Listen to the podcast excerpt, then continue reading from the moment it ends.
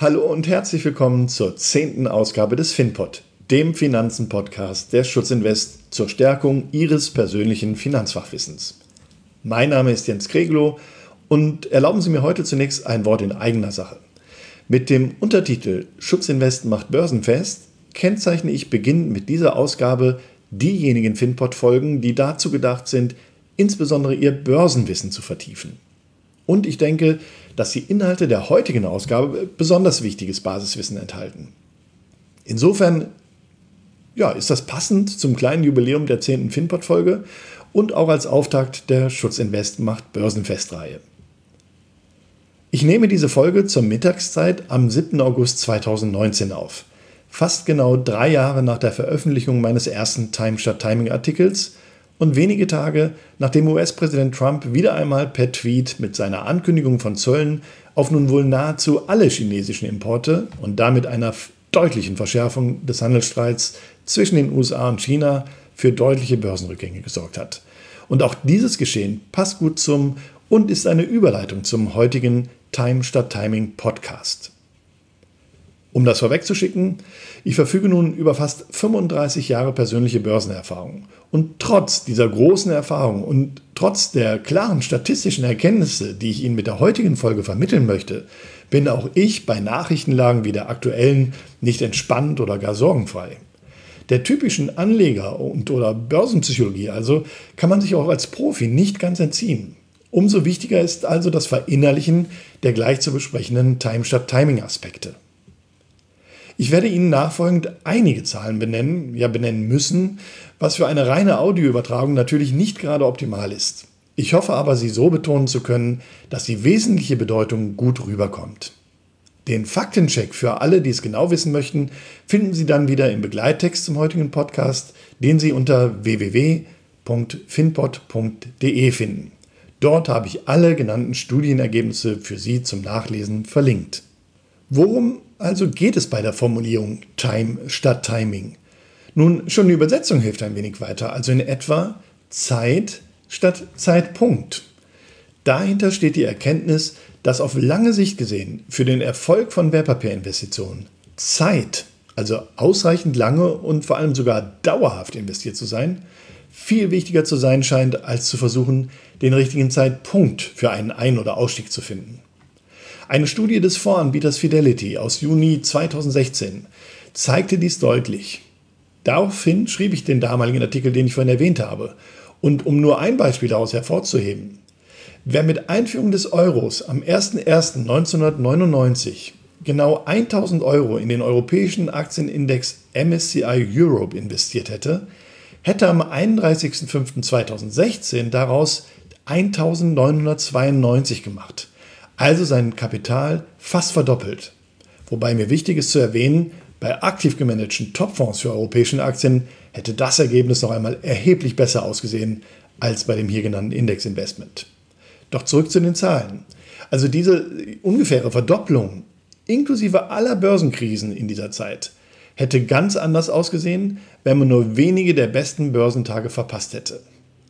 Es kam heraus, Wer auch nur die 10 besten Börsentage dieser über 6300 Kalendertage verpasst hätte, weil er eben nicht investiert war, hätte sein Kapital gerade einmal erhalten.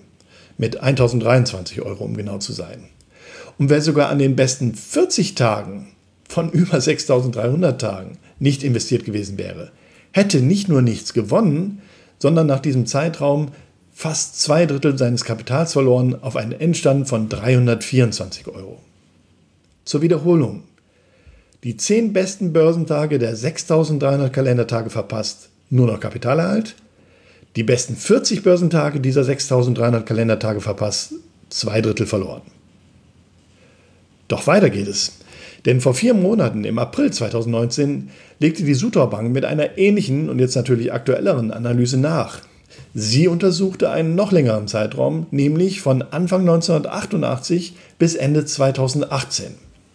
Zur Erinnerung, darin enthalten waren natürlich auch alle Börsenkrisen dieser Zeit, wie unter anderem der Oktober 1989, der Golfkrieg, die Asienkrise, die Russlandkrise, die LTCM-Hedgefonds-Krise, das Platzen der Dotcom-Blase, also der neuen Marktblase, der 11. September 2001 und natürlich die Quadrologie von Finanzkrise, dann Griechenlandkrise, Fukushima und nicht zu vergessen den Brexit. Oder als Börsianer gesprochen, der ganz normale Wahnsinn. Also wie hat sich das trotz all dieser Krisen entwickelt und wie hätte selbst in diesem langen Zeitraum das Thema Time statt Timing gewirkt? Ich würde sagen, die nachfolgenden Zahlen sind mindestens so beeindruckend wie die vorhin genannten. Der betrachtete Zeitraum nämlich entspricht diesmal sogar ca. 11.300 Kalendertagen bzw. ca. 8.000 Börsenhandelstagen. Und ich greife aus dieser Studie nur einmal die Zahlen von Deutschland, gemessen am DAX-Index, den USA, gemessen am Standard Poor's 500 Index und der Welt, gemessen am MSCI World Index auf. Ich nenne dabei zuerst die durchschnittliche Rendite pro Jahr, die per se übrigens schon mal interessant ist und Wertpapiermuffel einmal aufhorchen lassen sollte in äh, Zeiten von Niedrig- und Minuszinsen. Dann nenne ich die Zahl der verpassten Börsentage, die ausgereicht hätte, die vorgenannte Rendite zu halbieren. Und zum Schluss die Anzahl der verpassten Börsentage, die dazu geführt hätte, dass man sogar einen Verlust erzielt hätte. Deutschland 7,2% Rendite pro Jahr. Wie viele verpasste beste Börsentage von 8000 hätten für eine Halbierung der Rendite gereicht? 13. Wie viele verpasste beste Börsentage, um ein Minus zu machen über den langen Zeitraum? 33. USA 7,5% Rendite pro Jahr. Wie viele verpasste beste Börsentage von 8000 hätten für eine Halbierung der Rendite gereicht? 17. Wie viele verpasste beste Börsentage, um ein Minus zu machen über den langen Zeitraum? 42. Welt 4,4% Rendite pro Jahr. Wie viele verpasste beste Börsentage von 8000 hätten für eine Halbierung der Rendite gereicht? 12. Wie viele verpasste beste Börsentage, um ein Minus zu machen über den langen Zeitraum? 30.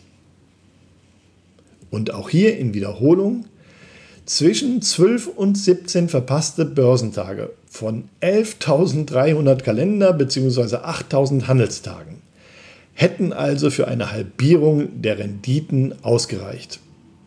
Und zwischen 30 und 42 verpassten Börsentagen dafür eine negative Rendite zu erzielen. Kaum zu glauben, oder? Wie kommt es zu diesen extremen Zahlen, zu diesen ungewöhnlichen Verhältnissen? Das liegt vor allem daran, dass in einer Mehrzahl der Fälle die besten Börsentage innerhalb von nur zwei Wochen nach den schlechtesten Börsentagen folgen. Und genau das ist das Wichtige zu wissen. Denn wenn man als Anleger bei einem Kursrutsch womöglich überängstlich alle Papiere verkauft, ist mindestens die Frage zu stellen, wann man überhaupt wieder einsteigt. Also wann traut man es sich wieder? Traut man es sich überhaupt wieder? Oder ist man für alle Zeit verbrannt und verbranntes Kind scheut das Feuer? Und dann erst recht die Frage zu stellen, wie hoch die Wahrscheinlichkeit ist, dass man sich dann innerhalb von weniger als zwei Wochen wieder traut, einzusteigen oder nicht.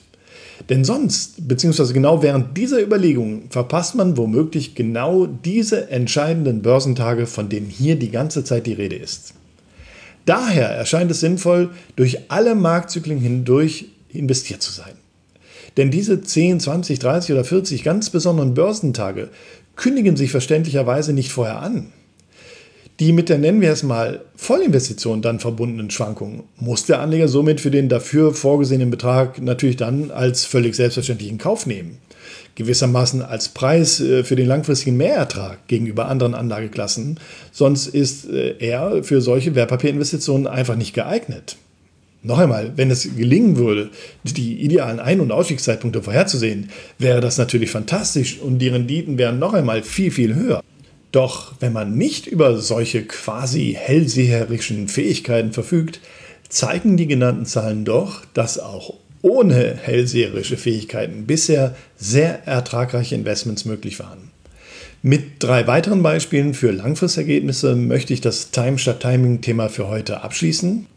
Erstens, gemessen am schon erwähnten Weltaktienindex MSCI World betrachtete eine Studie die 27 vollständigen 10-Jahreszeiträume von 1980 bis 2017. Also von 1980 bis 1990, von 1981 bis 1991, von 1982 bis 1992 und so weiter und so fort. Dabei kam heraus, 23 dieser 27 10-Jahres-Zeiträume hatten ein positives und nur vier ein negatives Ergebnis erzielt.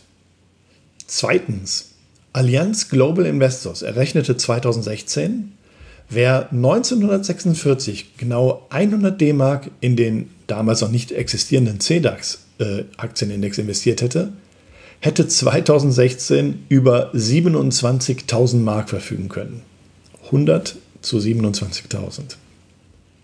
Drittens, Ebenfalls von Allianz Global Investors gab es 2016 eine Studie über 215 Jahre des US-Kapitalmarkts, nämlich von 1801 bis 2016. Und all die Krisen dieser Zeit vermag ich gar nicht aufzuzählen, aber darin enthalten sind selbst der Bürgerkrieg der Vereinigten Staaten und die beiden Weltkriege und all die anderen Krisen, die ich vorhin genannt habe. Die Betrachtung dieser 215 Jahre ergab, jeder 30-Jahres-Zeitraum mit Aktieninvestitionen führte zu einem positiven Wertzuwachs und das sogar nach Abzug der Inflation.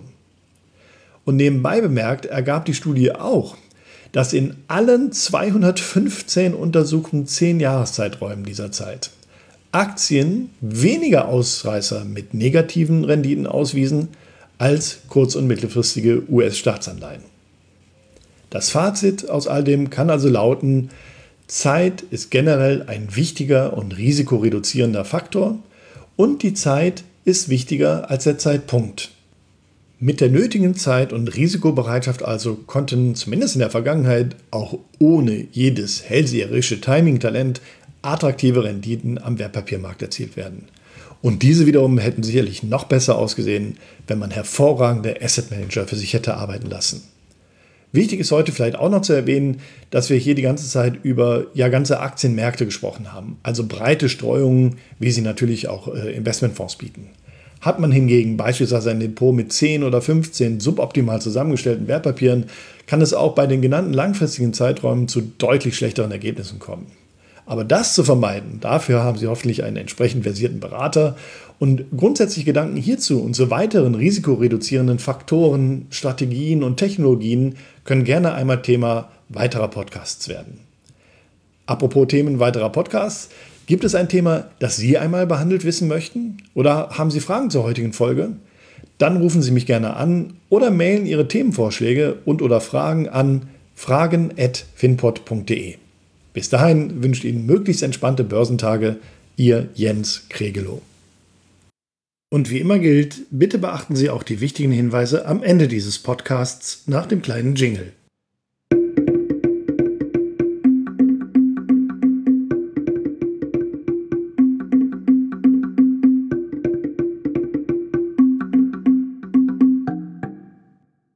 Nun noch einige wichtige Hinweise für Zuhörerinnen und Zuhörer des FinPods, des Podcasts der Schutzinvest.